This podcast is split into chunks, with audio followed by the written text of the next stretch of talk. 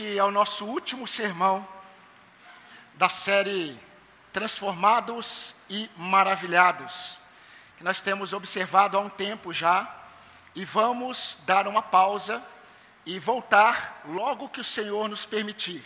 Porém, nós vamos hoje observar uma última narrativa e vamos depois entrar em uma nova série de mensagens em outro texto da Bíblia, é, com outras perspectivas, com outro trabalhar do Senhor.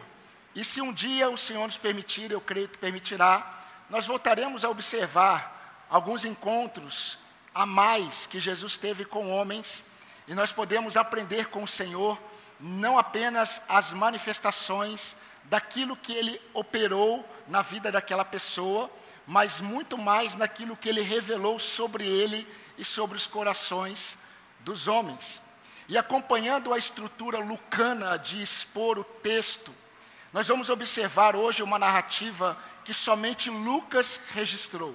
Não temos em nenhum outro evangelho este acontecimento que vamos ver hoje, apenas Lucas deixou para nós este acontecimento de Jesus com uma família. Convido você a abrir a sua Bíblia em Lucas capítulo 7. Lucas 7, vamos ler dos versículos de 11 a 17.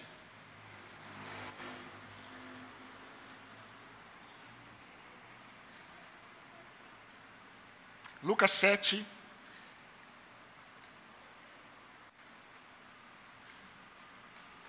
Eu vou esperar todos abrirem.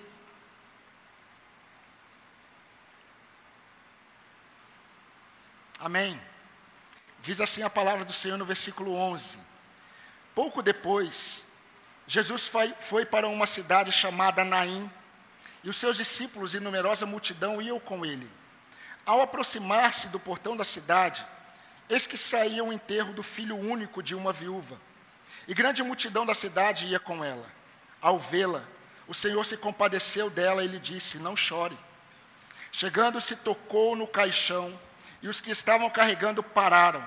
Então Jesus disse: Jovem, eu ordeno a você, levante-se. O que estava morto sentou-se e passou a falar. E Jesus o restituiu à sua mãe. Todos ficaram possuídos de temor e glorificavam a Deus, dizendo: Grande profeta se levantou entre nós, Deus visitou o seu povo. Esta notícia a respeito de Jesus se espalhou por toda a Judéia e por toda aquela região. Amém. Meus irmãos, eu confesso a vocês a minha ignorância textual. Logo após a minha conversão, quando eu li esse texto pela primeira vez, eu sempre acreditei que, quando eu lia no texto, que mostrava, estava escrito, a ressurreição do filho da viúva de Naim, eu acreditava que Naim era o esposo né, é, desta viúva.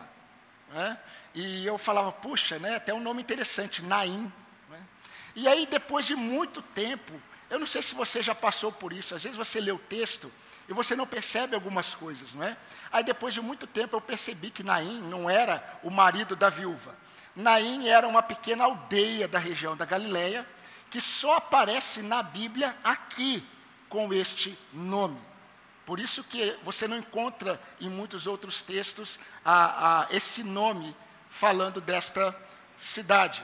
Mas, irmãos, o texto começa dizendo que Jesus, logo após aquela experiência com o centurião, que todos nós já ouvimos, logo após aquela experiência em que o centurião reconheceu a autoridade de Jesus sobre a vida, sobre a morte, diante dos olhos dos israelitas, logo após esse acontecimento, o texto diz que Jesus foi para essa cidade chamada Naim. E quando ele estava entrando nessa cidade, o texto fala que Jesus estava acompanhado. Jesus estava acompanhado dos seus discípulos, e nós temos que entender que não apenas os doze, porque Jesus tinha mais discípulos além dos doze. Jesus está acompanhado dos seus discípulos e Jesus está acompanhado de uma grande multidão. Eles estão indo para Naim. E havia um portão de entrada desta pequena aldeia da Galileia. E enquanto eles estão entrando no portão, está saindo um cortejo fúnebre. Morreu o filho único de uma viúva daquela cidade. E o texto fala que ela não estava sozinha. Juntamente com ela tinha uma grande multidão. Então nós temos aqui nesse cenário, nós temos Jesus, nós temos os discípulos, nós temos uma grande multidão acompanhando Jesus, e eles estão entrando numa cidade e está saindo daquela cidade esse cortejo fúnebre com uma viúva, o seu, filho, o seu filho naquele caixão, que não era um caixão como nós acreditamos, era uma maca. E essa mulher está acompanhada de uma grande multidão. Então temos duas grandes multidões. Temos um número de discípulos e temos a viúva e aquele jovem falecido. Meus irmãos, diferente de todos os outros encontros que nós já vimos até aqui, ninguém aqui faz um pedido a Jesus. Jesus ele se depara com uma situação e ele manifesta as suas verdades eternas e depois manifesta o seu poder. E mais uma vez, queridos, vamos perceber que esse se deparou, Jesus se deparou, não nada tinha a ver com o acaso. Mais uma vez, Jesus foi intencional quando saiu de Cafarnaum e foi em direção àquela aldeia chamada Naim. Jesus foi intencional e sabia que quando ele estivesse entrando nos portões da cidade, estaria saindo dos portões da cidade este cortejo fúnebre. E nesse cenário em que Jesus disse: Eu ordeno a você, ou eu mando a você, levante-se. Eu quero destacar para a igreja duas lições apenas, que são lições principais. A primeira lição que eu gostaria de destacar no texto é que o Senhor nunca fica indiferente ao se deparar com a fragilidade humana. Eu vou repetir. Jesus nunca fica indiferente ao se deparar com a fragilidade humana. No versículo 13 diz: Ao vê-la, o Senhor se compadeceu dela e lhe disse: Não chore. Meus irmãos, um dos maiores enganos produzidos pelo humanismo secular é mostrar que o homem ele está numa posição tão elevada e desprezar a realidade da fragilidade humana. O humanismo secular é o real ministério da serpente, que eleva o homem ao ponto de dizer: eu devo seguir o meu coração, segundo o meu coração, segundo a minha lógica, acreditando que ele é capaz de dar direção para ele mesmo, escondendo do homem a verdade de sua fragilidade. Como a Bíblia diz, o homem é como uma nuvem que vem e logo passa. A sua glória, ela brilha como uma bela flor, mas em pouco tempo ela murcha. Essa é a realidade do homem. E um dos textos que eu mais gosto da Bíblia é aquele texto em que Paulo, escrevendo aos Coríntios, diz que o privilégio da revelação, o tesouro da revelação, está em nós ou nos crentes, que são vasos de barro, vasos frágeis. E isso acontece, o poder de Deus habitando em vasos frágeis, exatamente para revelar que o poder está em Deus e não em nós mesmos. E aí Paulo vai descrever: em tudo somos atribulados, porém não angustiados. Em tudo somos abatidos, porém não desanimados. Em tudo, porém não. Em tudo, porém não. Porque esse em tudo tem a ver com a pressão que nós sofremos do mundo. E a fragilidade humana deveria, diante dessas pressões, sucumbir. Mas pelo poder de Deus, nós somos preservados por Ele. Isso está lá em 2 Coríntios 4, 7. Mas infelizmente, meus irmãos, somente quando o homem é parado, é parado por alguma debilidade física ou emocional, por vezes ele conseguirá enxergar a sua real fragilidade e dependência de Deus. Uma das maiores ferramentas que Deus usa para mostrar ao homem a sua fragilidade é exatamente o sofrimento que esse homem ele enfrentará. Para que ele entenda a sua necessidade de Deus e entenda a sua fragilidade humana. Por isso, a sabedoria de Deus diz que melhor é ir na casa onde há luto do que na casa, do que ir na casa onde há grande banquete. Porque na casa onde há luto, ali se vê o fim de todos os homens. Eclesiastes 7:2. Meus irmãos, nos tempos de Jesus, normalmente os velórios eram marcados por grande pranto e choro. Pranto e choro, há uma diferença nisso. O pranto tem muito a ver com o lamento da alma, enquanto o choro tem a ver com a manifestação desta dor. Todos os velórios no período de Jesus, eles eram marcados por muito choro, por muito pranto. Havia, inclusive, pessoas que eram contratadas para chorar e prantear. Eu não sei se essas pessoas elas eram como se fossem é, artistas, eu acredito que não. Mas eram pessoas, eu creio, mais compassivas. Né?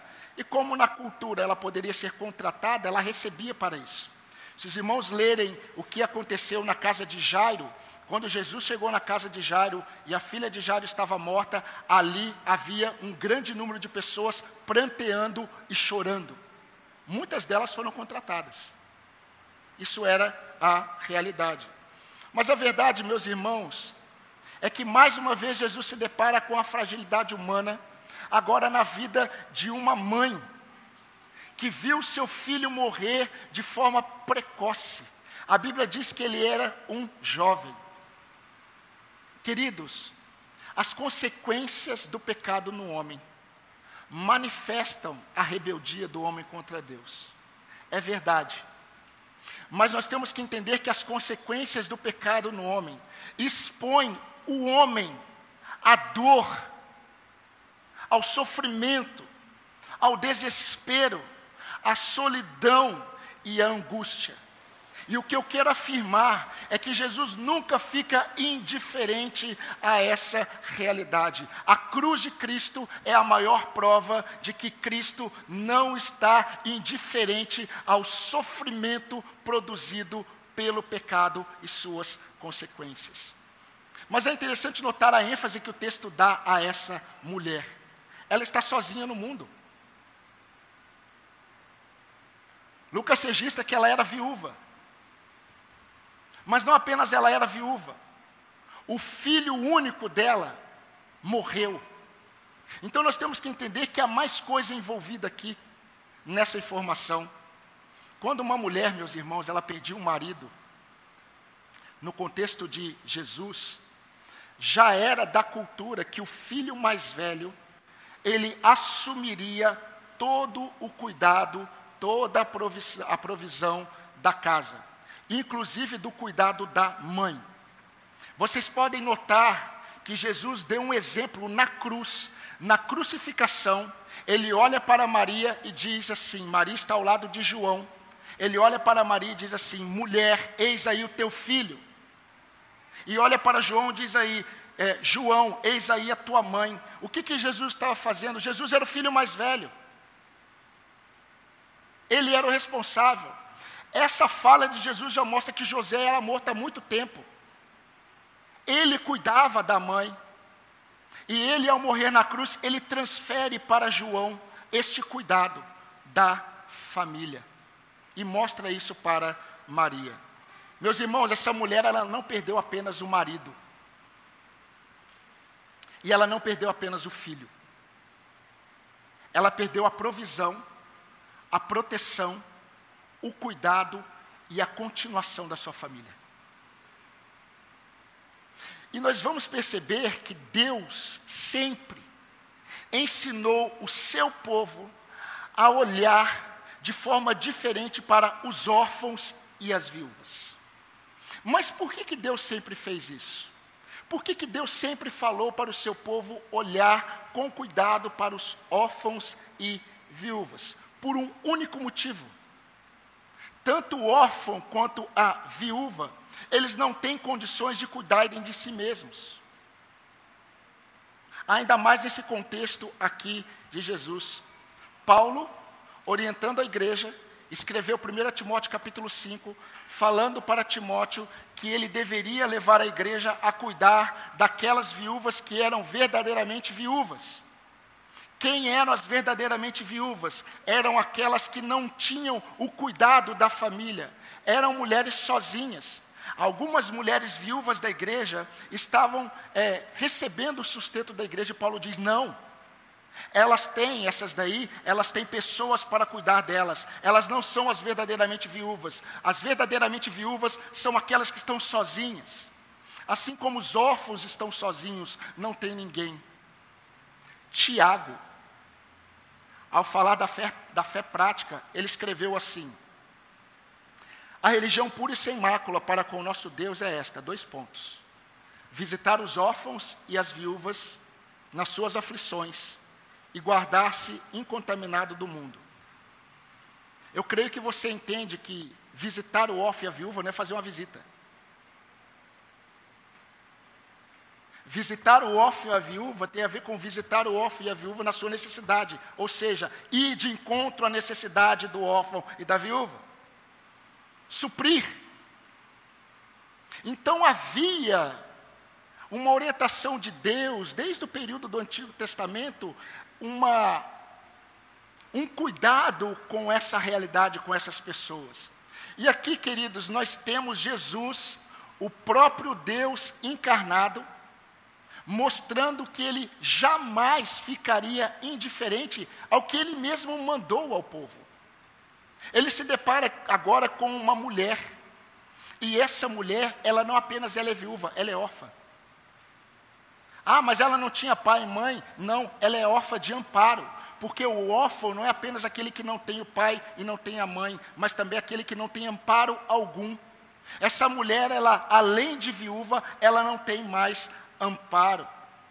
Agora lembre-se de uma coisa, irmãos. Nós temos duas multidões olhando. Nós temos os discípulos olhando. E nós temos as pessoas chorando e observando o que Jesus vai fazer. Jesus olha para a mulher e Jesus diz assim: mulher, não chores. Eu não teria condições de dizer para essa mulher: não chores. Sabe por quê? Porque só pode dizer para alguém: não chore, aquele que é capaz de aliviar ou livrar aquilo que tem causado o choro. E aqui no contexto dessa mulher, Jesus era o único capaz de dizer para essa mulher: não chores, porque ele era o único que lhe dá, é, o único que tinha condições de, de dar com aquilo que estava causando o sofrimento daquela mulher, que é a morte. E eu não sei se vocês estão entendendo o que Jesus está fazendo aqui. No luto de Maria e Marta, na morte de Lázaro, João capítulo 11, Jesus disse para Maria e para Marta: Eu sou a ressurreição e a vida. Aquele que crê em mim, ainda que esteja morto, viverá. João 11, 25. Meus irmãos, antes de olharmos para o milagre em si, eu quero reforçar duas verdades. A primeira verdade, Jesus está revelando muito mais do que a sua compaixão aqui. Jesus está mostrando o caráter imutável de Deus. O que, que eu estou querendo dizer? O Deus que disse para o povo de Israel amparar o órfão e a viúva, Ele está fazendo isto aqui na prática. Ele está amparando esta viúva órfã. Meus irmãos, o nosso Deus, Ele não é apenas aquele Deus que nos diz o que nós devemos fazer. Ele é o Deus que fez para que possamos imitá-lo. Assim como eu fiz, façam também. E é verdade, meus irmãos, que neste exato momento, Muitas igrejas estão se rebelando contra Deus. Neste exato momento, muitas igrejas evangélicas em seus cultos estão se rebelando contra Deus, porque eles estão indo contra a palavra de Deus na sua forma de cultuar e adorar a Deus. Neste exato momento, muitos homens e mulheres estão se rebelando contra Deus, porque eles não querem os valores de Deus, mas falam que amam a Deus. Falam que tem uma religião sobre Deus, mas a vida deles é guiada pelo próprio coração deles. Nada tem a ver com submissão a Cristo e a Sua palavra. Nem conhecem a palavra de Deus. Mas nós temos que entender, queridos, que enquanto muitos estão se rebelando contra a sã doutrina e estão deturpando o amor de Deus, falando que o amor de Deus tem a ver com aceitar tudo e todos, da forma como eles querem viver. Isso é deturpar o amor revelado de Deus, que não quer que o homem permaneça seguindo o seu próprio coração, mas é um amor que revela a sua santidade. Por outro lado, nós temos um grupo de crentes que são zelosos pela sã doutrina, são crentes que amam a palavra de Deus, mas quando se deparam com o pecado do outro, não existe compaixão em seus corações. Nós queremos que Deus tenha compaixão de um pecador como nós, mas o quanto nós estamos nos assemelhando a Cristo, ao nos compadecermos de outros pecadores que estão sofrendo por causa do pecado. Queridos, esta mulher estava sofrendo por uma das maiores consequências do pecado na humanidade, a morte. O salário do pecado é a morte. E Jesus, já sabendo o que ele ia fazer, ele se compadece dela e diz: Não chores. A segunda verdade é que as misérias e os sofrimentos causados pelo pecado, meus irmãos, não passam desapercebidos de Deus. As misérias e as consequências produzidas pelo pecado não passam desapercebidos dos olhos de Deus. Por vezes Israel não conseguiu olhar Deus dessa forma. E aí Deus levanta o profeta Isaías, e o profeta Isaías olha para o povo e diz exatamente isso, abre aspas, ó Jacó, por que, que vocês dizem que o Senhor não vê o que está se passando com vocês? Ó Israel, como que vocês podem dizer que Deus não se importa com os direitos de vocês? Meus queridos irmãos, Deus conhece a nossa estrutura e Ele sabe que nós somos pó. Ele conhece o resultado das nossas escolhas.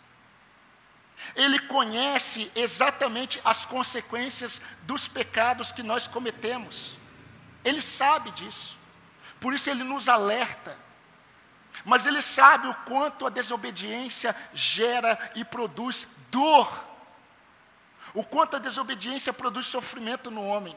Mas o que eu quero afirmar é que Deus, ele não é vingativo como nós. Deus não é aquele que instrui sobre a sua verdade, e quando ele percebe que o filho dele, o servo dele, está sofrendo por causa do pecado, Deus ele não diz assim, viu? Eu avisei você, bem feito. Eu disse, eu disse que você não deveria ter feito isso. Você colheu e você vai plantar. Mesmo que isso seja verdade, Deus não faz assim. Deus não faz assim. O coração de Deus Pai é revelado em Jesus, o mesmo que olhou para o rebelde povo de Israel e disse o seguinte: Eu é que sei que pensamentos tenho a respeito de vocês, são pensamentos de paz, não de mal, para dar-lhes o futuro e uma esperança.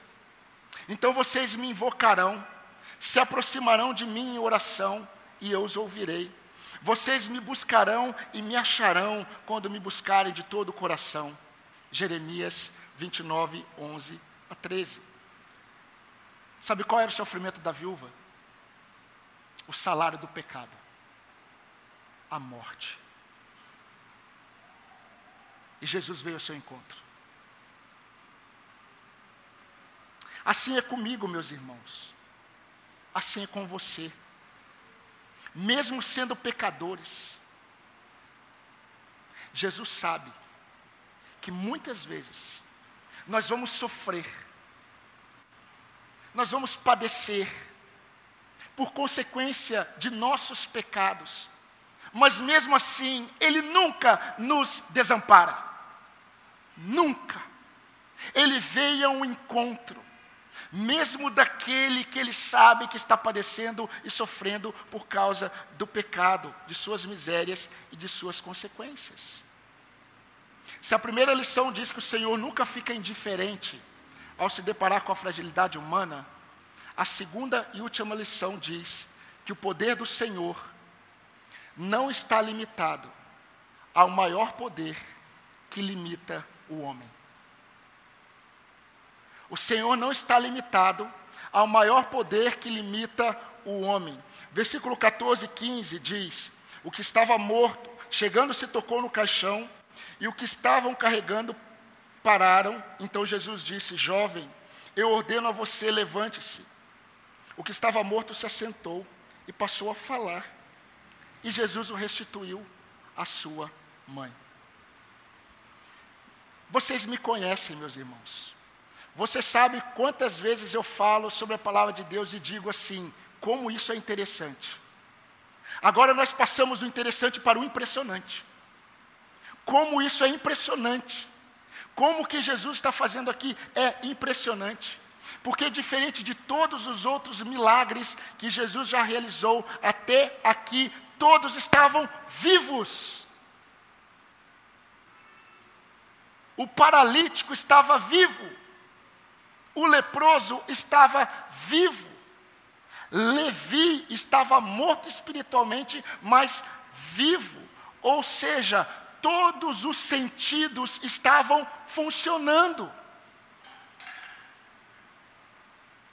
Vocês já ouviram aquele ditado: enquanto há vida, há esperança?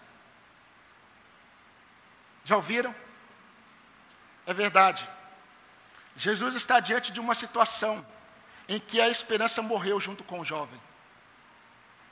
Queridos, vocês têm que entender, nós precisamos entender, que aquilo que Jesus vai fazer vai mostrar algo tão impressionante, porque foi impressionante para quem viu lá. Entenda o seguinte: para o povo que estava observando esse acontecimento, não passava pela mente deles a possibilidade de algo diferente acontecer nesse caso. Não passava. Vocês querem uma prova? Quando Jairo, ele corre até Jesus para falar para Jesus: Jesus, vai até minha casa, porque a minha filha ela está morrendo. E Jesus ele se demora, vocês se lembram? De repente chegam as pessoas da casa de Jairo e eles dizem o que para ele? Não incomodes mais o mestre, a sua filha morreu. Ou seja, não há necessidade mais dele vir. Ele não pode fazer nada diante dessa situação. Ela morreu. Sem Cristo, a morte é o fim da esperança. Agora, Jesus, ele vai lidar com o inesperado diante dos homens. Preste atenção no que Jesus faz. Eu gostaria de ter a possibilidade de estar lá, mas com o coração transformado que eu tenho hoje e com o conhecimento que eu tenho hoje, e só observar o que Jesus faz. Primeiro, Jesus olha para aquela mulher, aquela multidão, o povo chorando. Jesus olha para a mulher e diz assim: Não chores. Jesus vai até o, o, os carregadores, aqueles que estavam carregando aquela prancha com o morto, e Jesus toca no esquife. Isso é prancha. Na sua tradução está caixão, você pode pensar que é uma caixa. Jesus teria que olhar por cima. Não, é no esquife. Jesus toca, eles param. Querido, sabe o que, que a mãe desse jovem deve ter pensado? Ah, ele quer saber quem é, para ele poder chorar conosco. Porque o máximo que era esperado era que Jesus, como mestre, se compadecesse e chorasse também. Era isso que era esperado. Jesus para. Está todo mundo olhando para ele. Está todo mundo esperando que ele apenas olhe para o jovem morto. Mas Jesus olha para o jovem morto e diz assim: Vou melhorar a fala. Jesus não disse, Jesus ele mandou. Jesus ele olhou para o jovem morto e diz: Eu te ordeno, levante-se, viva. É uma ordem, não é um conselho, não é um pedido, não é eu gostaria muito, mãe, que ele se levantasse. Jesus olha para o defunto. Jesus não está falando com a mãe, Jesus está falando com o morto. Não há um sentido funcionando, nem ouvido, nem olhos, nem cérebro. Além de morte cerebral, morte respiratória, tudo aconteceu. Aquele jovem não tinha vida. Quando eu estava lendo esse texto, eu me lembrei. Um dia, Jesus ele disse para mim: Eu ordeno a você, levante-se. Eu não estava no esquife, eu já estava na sepultura e cheirava mal espiritualmente.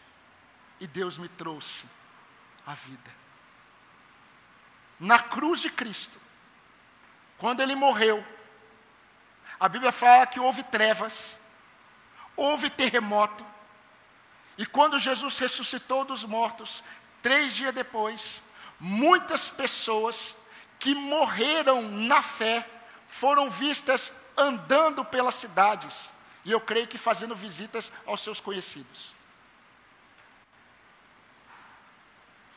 Meus irmãos, aquilo que aprisiona os homens, a morte, que é fruto do pecado, não pode segurar Jesus na sepultura e nem resistir ao seu poder de dar vida a quem quer.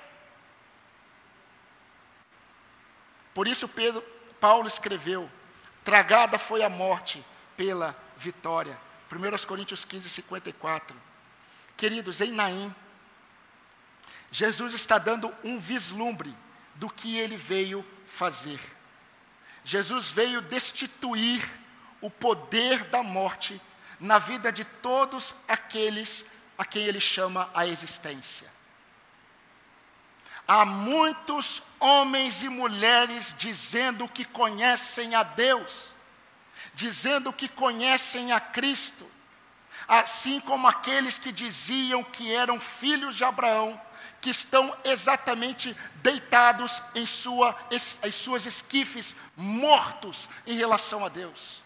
Precisam ouvir a ordem de Jesus: venha a vida, para que vivam.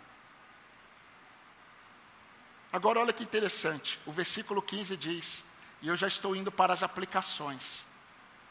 O que estava morto se assentou e passou a falar já bastaria. Mas Jesus o restitui à sua mãe.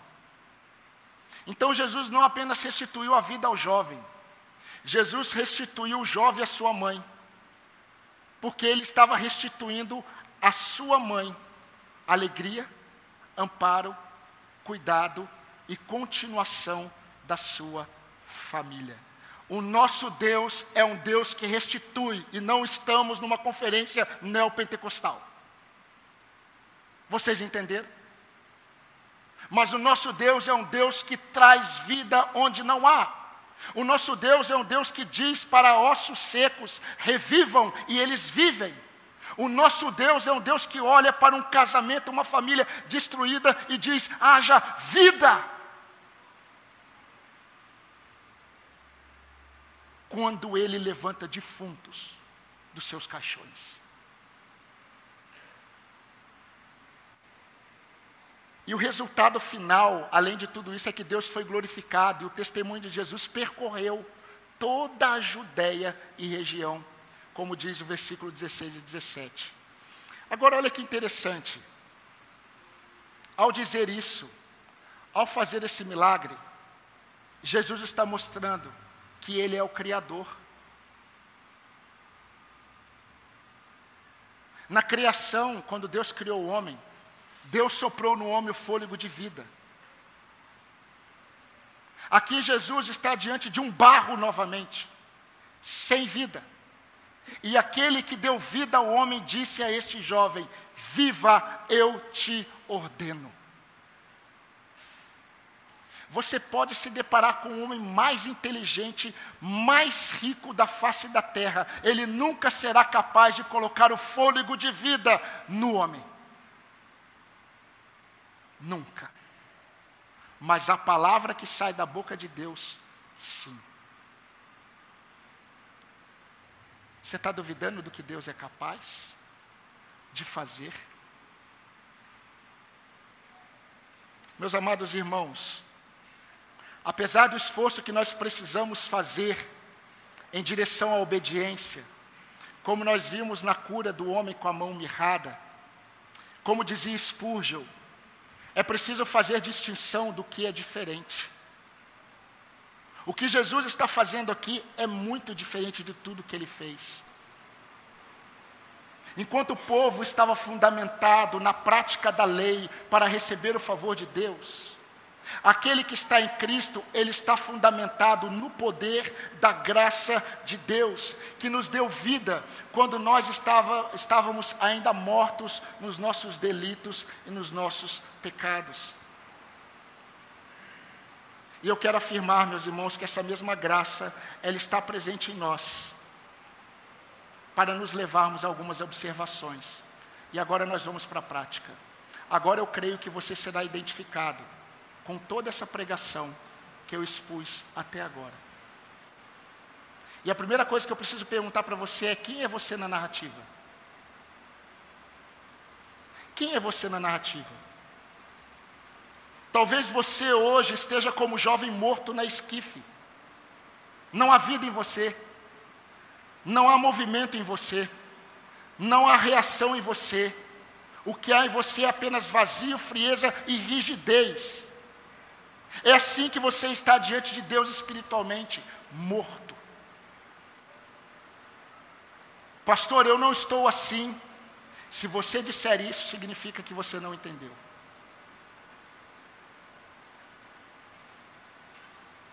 Porque todo morto, quando ouve a voz, quando ouve a voz de Jesus, ele sabe que Deus está chamando ele para sair de uma posição de morte para a vida.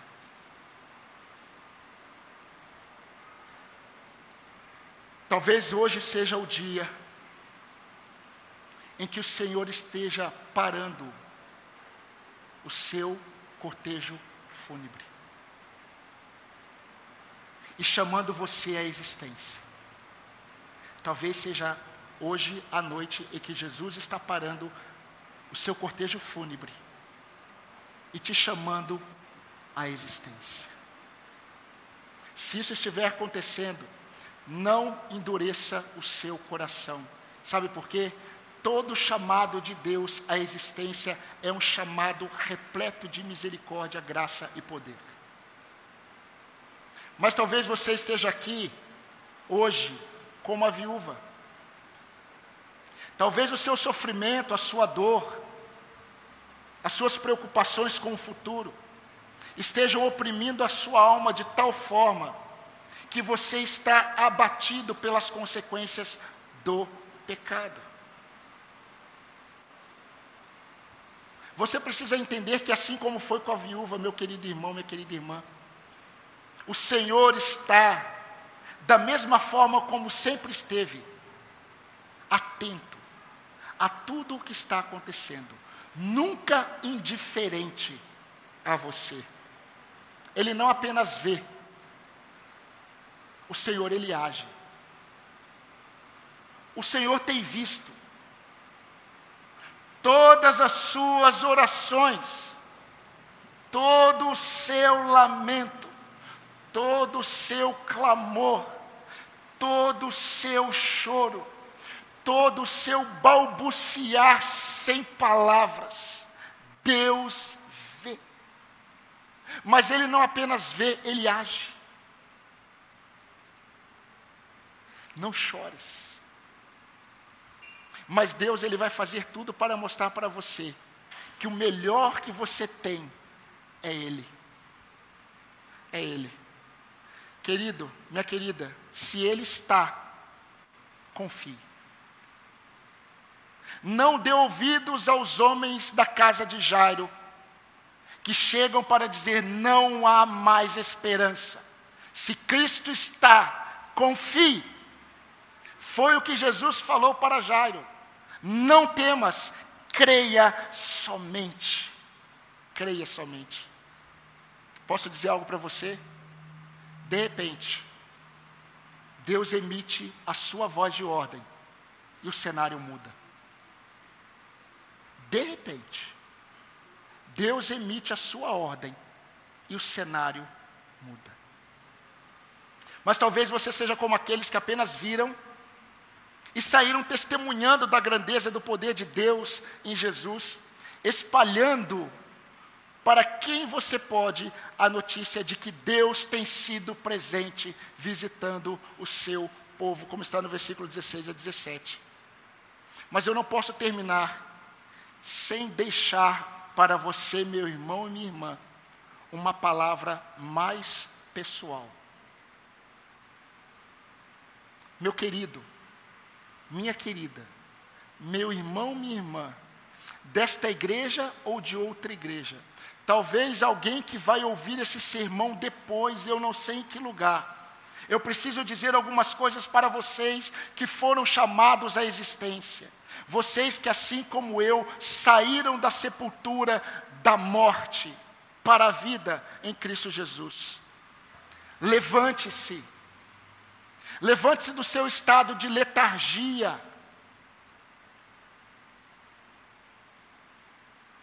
Levante-se desse emaranhado de pecado que tenazmente assedia você e está travando a sua caminhada com Deus.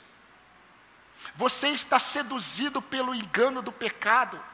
E você estava vi vivendo como alguém que está morto espiritualmente. Seja restituído à vida. Levante-se do seu esquife. Levante-se, minha irmã, para viver a vida que o Senhor entregou a você, como uma esposa que edifica o seu lar no temor do Senhor, amando seu marido, ensinando seus filhos a temerem a Deus. Não viva como se ainda estivesse morta naquela esquife, seguindo apenas a morte presente no seu coração enganoso. Levante-se. Levante-se no nome do Senhor, para a glória do Senhor. Saia deste estado de morte, paralisia, rigidez e frieza. Não viva como se ainda não estivesse viva. Não viva como se estivesse deitado naquela esquife. Sendo que o Senhor já te levantou pelo seu poder. Meu irmão, eu tenho algo a te dizer. Levante-se de seu aparente estado de inanição.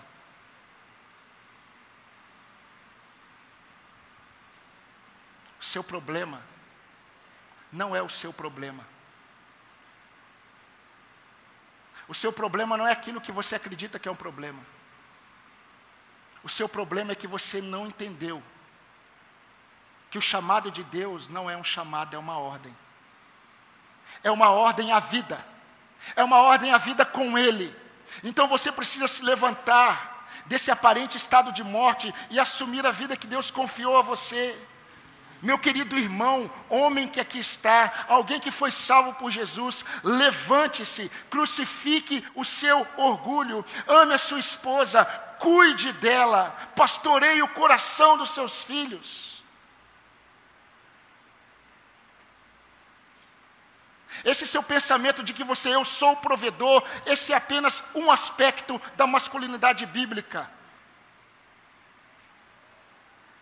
Levante-se dessa mornidão, dessa cama fria de morte, e assuma a vida no poder da voz de Cristo, e viva o que Deus deseja para você.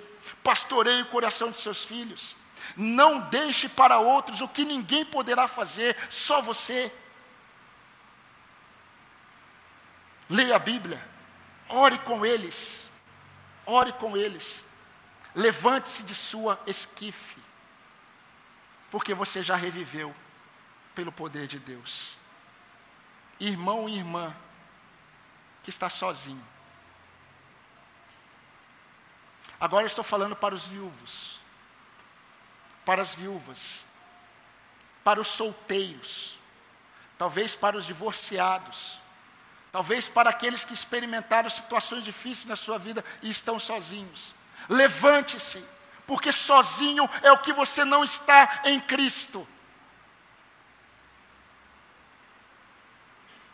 Levante-se. Você não precisa de ninguém e de nada para ser completo.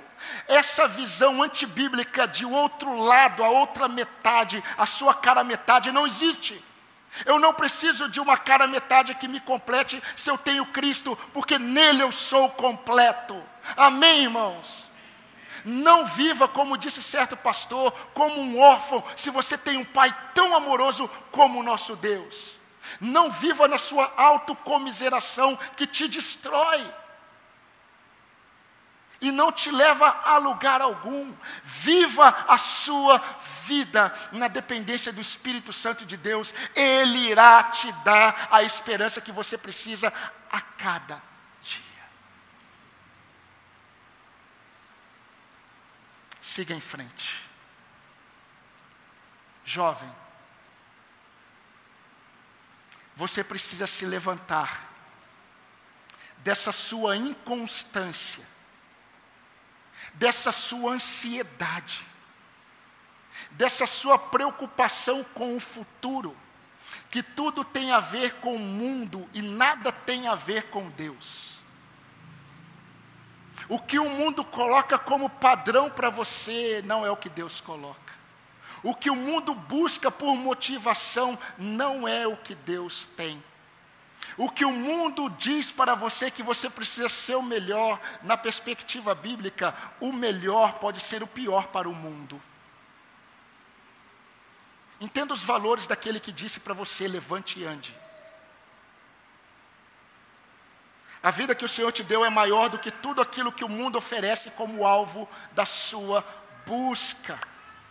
Querido jovem, naquilo que o Senhor deseja para você, Ele mesmo irá te capacitar para conseguir, sempre na dependência do seu poder, e não de um mundo que está morto em seus delitos e pecados. Eu ordeno a você, levante-se, disse o Senhor. E eu quero terminar dizendo a você que as nossas desgraças, que foram produzidas pelos nossos pecados, não se comparam com o poder de Deus que emana do trono da graça. O que estava morto sentou-se e passou a falar. E Jesus o restituiu à sua mãe. O que eu quero dizer é que verdadeiramente onde abundou o pecado, superabundou a graça. Eu gostaria de convidar a igreja a orar, porque eu creio que nessa noite mortos serão levantados da sepultura. Ore ao Senhor. Ore, igreja.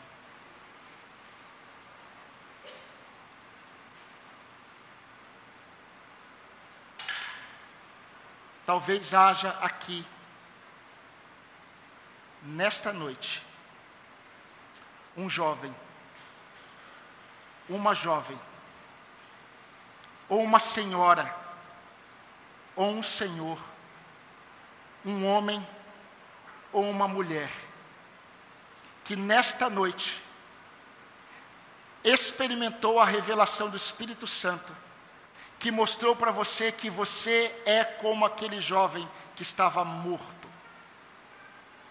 Mas nesta noite, pela graça de Deus e pelo poder do Espírito Santo, ao revelar a você o quão pecador você é, e o quão carente você é da graça de Deus, ao mostrar para você o quanto você precisa de Cristo, o Senhor diz a você: levante-se da sua morte para a vida, eu te ordeno. O Senhor te chama hoje para uma vida com Ele. Eu não vou fazer nenhum apelo para que você venha à frente. Mas se há alguém aqui que entendeu essa minha mensagem, e entendeu que Cristo nesta noite te chamou para a vida, fique em pé no seu lugar, porque eu vou orar por você todos os dias. Todos os dias. Todos estão com os olhos fechados, ninguém está vendo. Mas se o Senhor está te chamando hoje e dizendo: levante-se, se coloque em pé no seu lugar. Eu vou orar por você. Deus abençoe vocês. Deus abençoe você. Pode, pode sentar, meu irmão. Há mais alguém? Deus abençoe. Pode se assentar, querido. Levante-se. Levante-se, diz o Senhor. Não apenas se levantando do seu lugar, mas se levantando da morte para a vida, pelo reconhecimento do seu poder salvador na sua vida. Há mais alguém aqui que reconhece Jesus como seu Senhor e seu Salvador? Amém. Pode se sentar, meu irmão. Eu não vou insistir mais. Há mais alguém? Coloque-se em pé. Eu estarei orando por você. Senhor nosso Deus nosso Pai. Eu quero exaltar o teu nome. Eu quero glorificar ao Senhor porque um dia eu ouvi da sepultura a tua voz. Muitos irmãos que aqui estão também ouviram. E eles foram levantados de um estado de morte para a vida, pela graça do Senhor. Eu quero te louvar, ó Deus, porque se nós estamos aqui, é porque o Senhor nos encontrou naquele cortejo fúnebre, mesmo que estivéssemos vivendo as nossas vidas como se nada estivesse acontecendo, mas o Senhor sabia da nossa morte. E o Senhor manifestou o poder do Senhor a nos transformar, ao nos chamar à existência em Deus. E eu quero te louvar por tão grande salvação. Quero te louvar porque o Senhor continua a salvar homens e mulheres da morte. Não apenas da morte física, mas principalmente da morte eterna. Este jovem ele morreu novamente um dia mas com certeza ele experimentou a eternidade com o Senhor. Assim como Lázaro foi ressuscitado, mas também morreu. Mas a segunda morte ele não experimentou, porque ele foi liberto do poder escravidor, destruidor da morte. E nós te louvamos porque todos nós que estamos em Cristo, mesmo que passemos pela morte, seremos ressuscitados, assim como Cristo ressuscitou dentre os mortos. Nós cremos nesta verdade. Senhor Deus, mas eu quero colocar diante do Senhor essas vidas que se colocaram em pé. E aquelas que, mesmo assentadas, também foram conformadas a entenderem que só o Senhor tem poder para dar vida e vida em abundância. Para aqueles meus irmãos, minhas irmãs, em que o Senhor falou, que o Senhor possa sustentá-los para que a partir de agora eles consigam viver a vida que o Senhor chamou a cada um a viver na tua presença. Obrigado, Deus, porque o poder do pecado reinou, mas não reina mais naqueles que estão em Cristo Jesus. Nós te louvamos, ó Deus, porque a eternidade com o Senhor está garantida em Cristo Jesus. A morte, ela não é mais aquela inimiga que nos causava temor.